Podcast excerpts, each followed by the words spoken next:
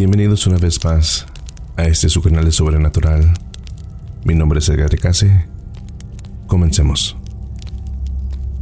Hace ya un par de años, en la ciudad de Guadalajara, Jalisco, ciudad en la que nací y crecí, conocí a una bella mujer, pronto nos hicimos novios y al poco tiempo nos casamos.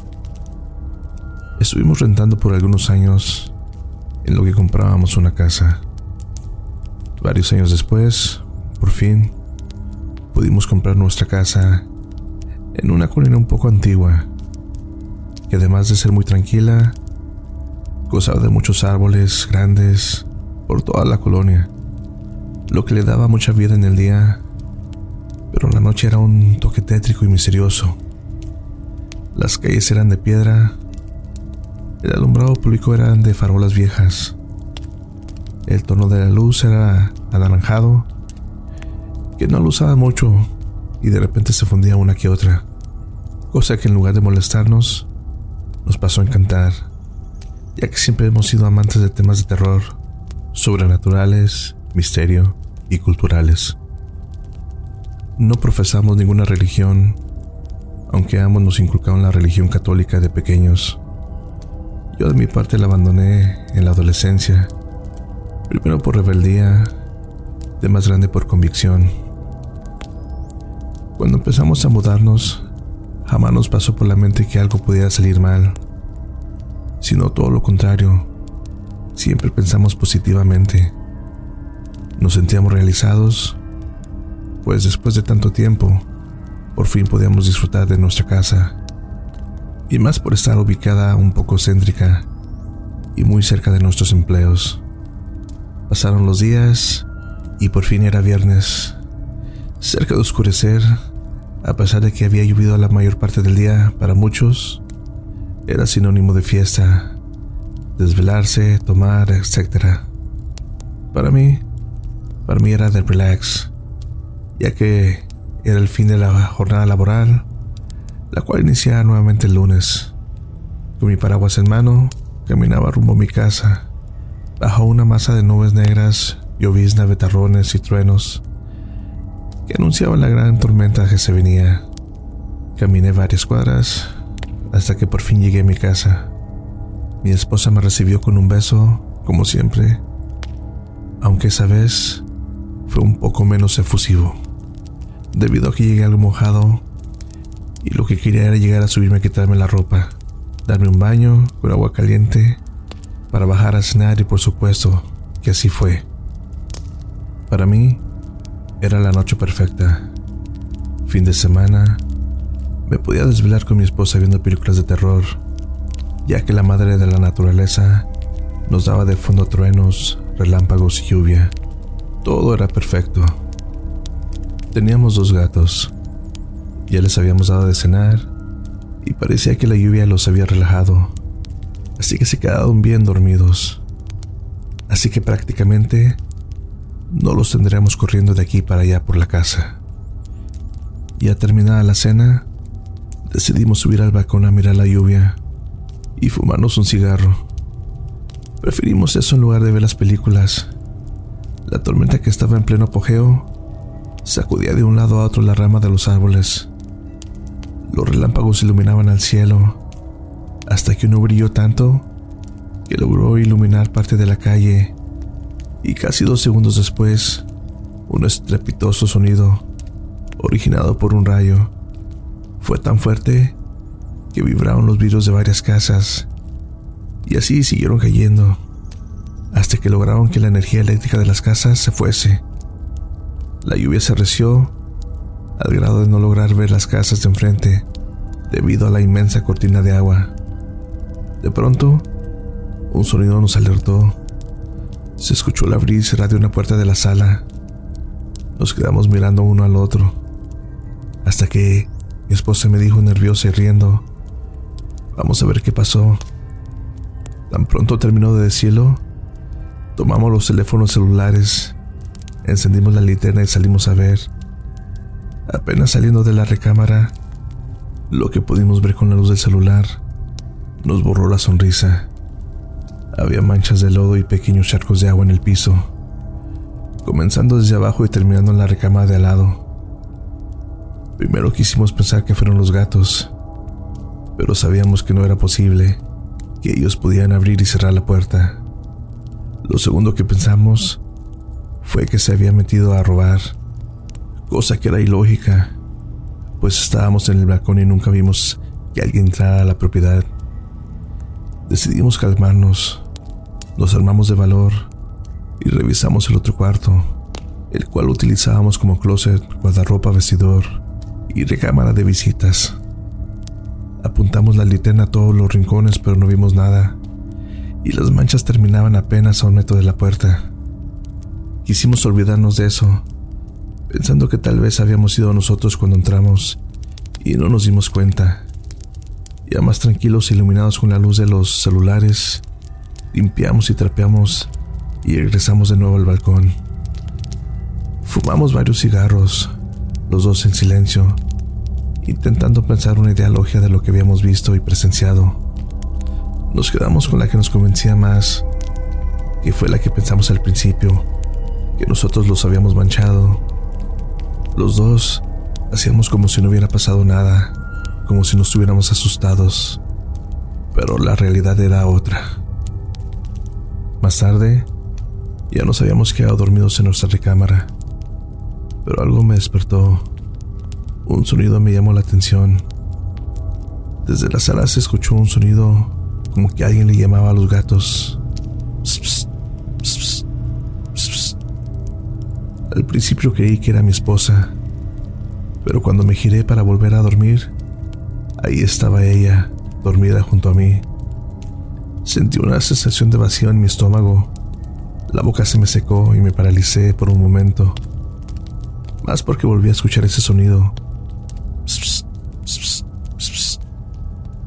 Al mismo tiempo se escuchaba una risa ahogada, como cuando te tapas la boca.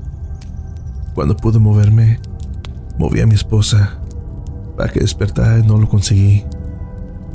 Admito que a pesar de que ya no me considero católico, me dieron ganas de pararme por un rosario y un crucifijo que teníamos aún guardados en una caja. No pensábamos ponerlos en ningún lado, pero nos los obsequió una amiga al saber que nos mudaríamos a nuestra casa. Dijo que estaban benditos y que eran para protección, pero no podía, me daba miedo. Después de pensarlo por unos minutos y al ya no oír ruidos, me atreví a pararme y caminar hacia la recámara que estaba al lado. En el closet de esa recámara es donde teníamos guardado el rosario y el crucifijo. Tomé mi celular y encendí la linterna. Ahí fui cuando me di cuenta que los gatos estaban en la entrada de la habitación, observando hacia abajo. Fijaban su mirada al primer nivel, por el barandal de madera de segundo piso. Uno de ellos comenzó a gruñir y lo abracé para llevarlo conmigo por el crucifijo. Así al menos no me sentiría solo. Abrí la caja, lo saqué y rápidamente me dirigí a mi cuarto, mientras en mi mente comenzaba a recordar las oraciones que se me enseñaron de niño. Pero al salir de la recámara, el gato pegó un gruñido y saltó de mis brazos para irse con los otros dos, que corrían para abajo de la cama. Por instinto dirigí la luz y mi mirada a las escaleras entonces fue cuando vi esa imagen que me dejó helado y que aún me provoca terror. Un Cristo de tamaño real se dirigía hacia mí, subiendo los escalones por pasos largos y apresurados, que pasaban los escalones de dos en dos.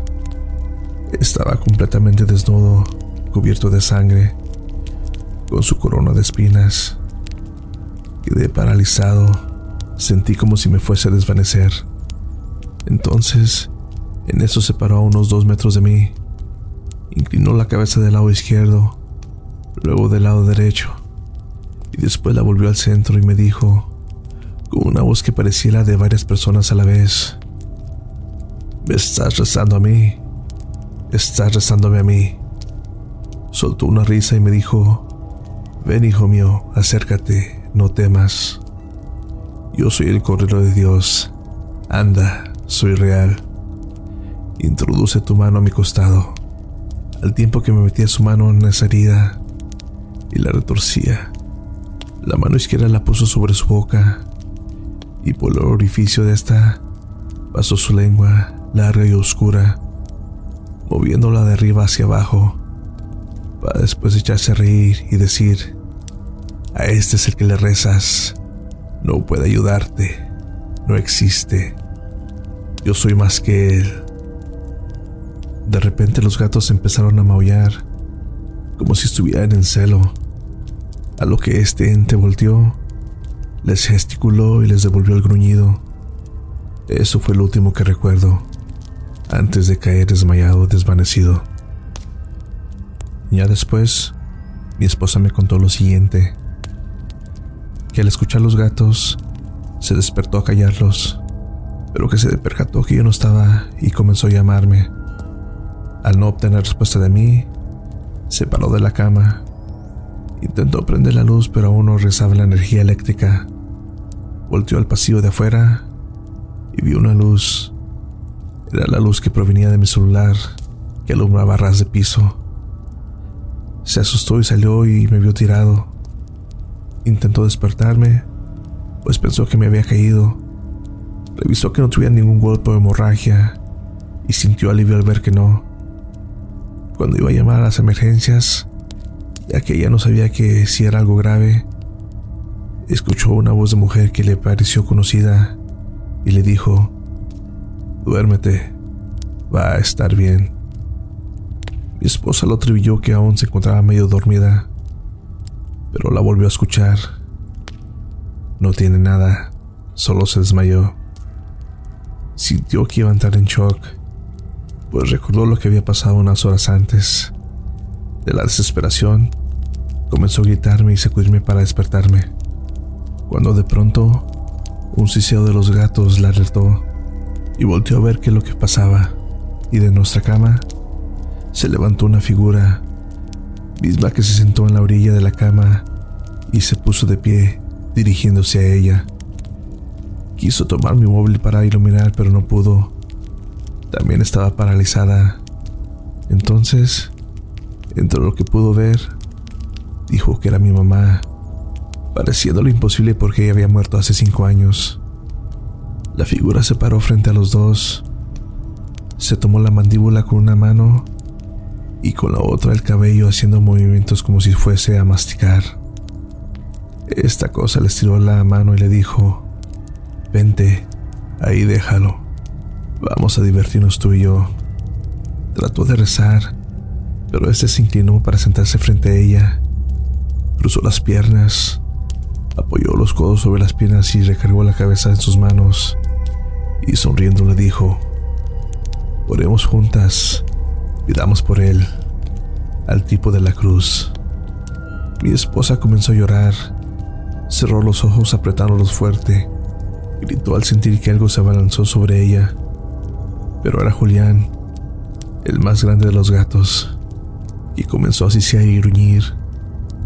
Cuenta que solo escuchó una risa, pero ya no quiso abrir los ojos, y así se quedó, sentada junto a mí. Abrazó a Julián hasta quedarse dormida. Ya por la mañana desperté desorientado, sin saber en dónde estaba. Al recobrar el conocimiento, vi a mi esposa recostada en mis pies, aún dormida, y a Julián sobre ella. La desperté, se me quedó viendo un momento y se lanzó a abrazarme. La energía eléctrica ya había vuelto, pues vimos el foco prendido de la recámara. Nos levantamos y le pregunté qué sucedía y por qué lloraba, pero me dijo que fue una tontería, que salió al baño y me vio acostado en el piso y se asustó, y al ver que no reaccionaba, se desmayó. Yo, claro, dudé lo que me dijo, pues se me vino a la mente lo que había pasado en la noche anterior, y se lo conté. Ahí fue cuando ella también me relató por lo que ella había pasado. Entonces, Fui a la recámara que utilizábamos como vestidos para cambiarme y noté algo extraño. Llamé a mi esposa que viniera rápidamente y le señalé el sofá cama. Eran dos figuras talladas en piedra, pero lo más extraño es que esas mismas figuras las habíamos visto un domingo antes en un mercadito de antigüedades. Y sé que son esas porque estuvimos a punto de comprarlas. Pues nos gustaron mucho. De hecho, el viejito del puesto nos dijo, son los únicos a los que les han gustado. Nadie más se ha interesado. Llevo años que las traigo y son los primeros que preguntan por ellas. Ándale, anímese, lléveselas. Y bueno, a pesar de eso no eran caras. Preferimos comprar un teléfono de los años 30. Quizá nuestro deseo de tenerlas fue lo que las llevó hasta nosotros. Pero entonces, lo único que se nos ocurrió hacer fue tirarlas. Pues nos aterró pensar que cómo y por qué llegaron hasta nosotros, o por qué estaban ahí. Por eso mismo, le atribuimos a esas figuras los hechos de la noche. Creímos que manteniéndolas lejos de la casa, no pasaría nada raro otra vez. Pero estábamos equivocados. A los dos días, las figuras estaban de vuelta en el patio. Nos dimos cuenta porque Julián, el gato, gruñía mirando hacia donde estaban las figuras. En verdad, que casi grito al verlas. Entramos en pánico. La rompimos y las tiramos de nuevo. Esta vez en el camión recolector de basura. Y sí, al siguiente día estaban los pedazos en la entrada de la casa. Intentamos deshacernos de ellas varias veces, pero siempre regresaban. Aparecían en distintos lugares de nuestro hogar. Ya resignados, no volvimos a tirarlas. Intentamos pedir ayuda a una santanera con esas figuras y nada. Fuimos a buscar el puesto del señor donde las vimos, pero nos dijeron que no ubicaban a nadie con esas características. Pedimos ayuda a otra persona, de esas que dicen practicar la magia negra. Lo único que nos pudo decir fue que esas estatuillas eran de origen africano y que eran dos seres los que llegaron con ellas, pero que estaban fuera de su alcance ayudarnos. Ya al haber agotado todas nuestras opciones, sin haber obtenido ningún resultado favorable, decidimos irnos de la casa. La pusimos en renta y optamos por una casa que nos prestaron momentáneamente, creyendo que así nos libraríamos de esas cosas. Pero no fue así. Hoy llevamos unas semanas viviendo aquí, y aunque contradictorio a lo que creemos, llamamos a un cura para bendecir la casa roció agua y leyó unas cuantas oraciones. Y como ya le habíamos dicho más o menos lo que pasaba y que no éramos católicos, decidió dejarnos un crucifijo como de medio metro y un cuadro de la Virgen de Guadalupe. Los colgó en la sala, pero fue inútil. Horas más tarde, escuchamos risas burlándose. En esa misma noche, me despertó un dolor era una mordida en el talón. Primero creí que había sido alguno de los gatos. Ya cuando desperté bien, escuché una voz que venía del lado de mis pies de la cama. Hijo mío, ven, no temas.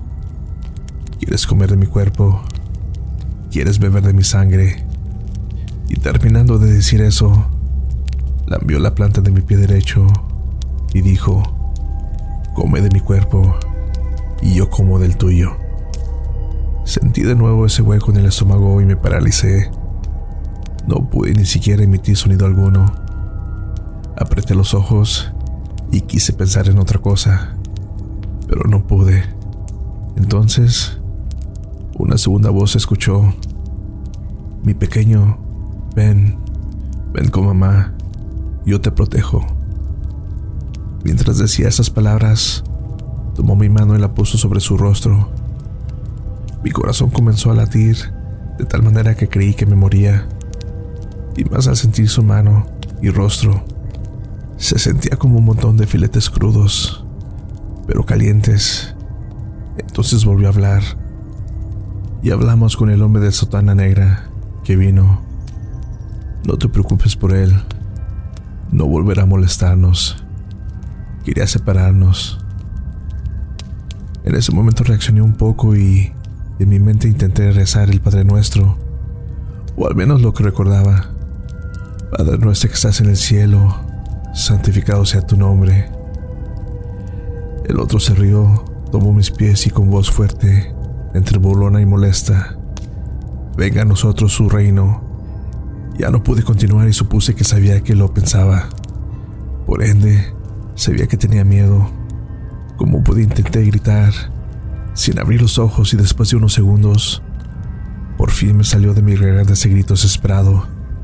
Casi al instante mi esposa se despertó y me preguntó que si todo estaba bien. Y aún sin abrir los ojos, le dije, ¿eres tú? A lo que respondió, pues sí, ¿quién más? ¿Estás bien? No, le dije, aquí están, me están hablando. ¿Quién? me preguntó. Esos cabrones, los seres esos pero me calmé cuando me dijo que no había nadie. Abrí los ojos y en efecto, solo estábamos los dos. La abracé muy fuerte que casi se me salen las lágrimas. Le conté todo. Esa noche no dormimos más. Encendimos la luz, la TV y nos quedamos así hasta que amaneció. Por la mañana mientras desayunábamos, decidimos hablar sobre qué haríamos. Ya no nos podíamos hacer tontos. Tomamos una decisión, una de la cual nos arrepentimos hasta el día de hoy, que fue comunicarnos con esos seres. Los primeros intentos no recibimos respuesta. Fue por ahí del octavo intento cuando respondieron a las preguntas que le gritamos a las estatuillas. ¿Quiénes son? ¿Qué quieren? Nos quedamos unos segundos en silencio y fue interrumpido por un psst, psst. Ese sonido cuando alguien te habla. Sentimos miedo, pero teníamos que continuar. De pronto se escucharon dos voces a la vez.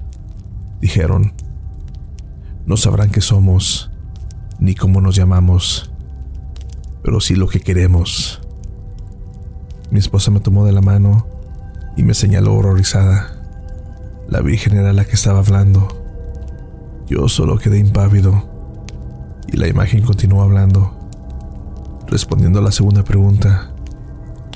Solo tres cosas queremos. La primera es que sepan que somos los dueños del mundo. Segunda, que ningún Dios existe, no hay cielo, infierno o vida eterna.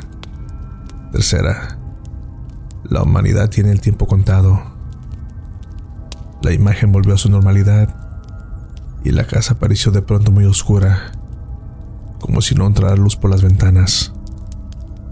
Mi esposa y yo nos volteamos a ver, nos tomamos de las manos y mi esposa me dijo, no sé qué pasa, pero tengo miedo.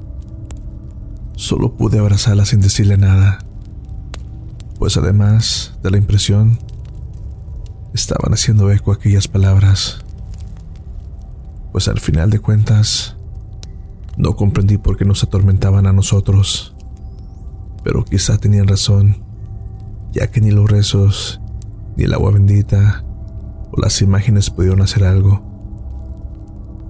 Aún nos da miedo, pero tratamos de pasar más tiempo en el jardín o afuera de la casa, ya que se volvieron más habituales las manifestaciones, voces, risas y ruidos cuando estamos dentro. Ni siquiera hicimos el intento por investigar qué son o si se pueden proteger contra ellos, ya que en todo momento parece que nos están observando. Y al menos así, creemos que por lo pronto no nos harán daño. Tampoco volvimos a contárselo a nadie, puesto que las veces que lo hicimos, solo fingieron interés en escucharnos y se terminaban burlando, sin saber que solo intentábamos prevenirlos.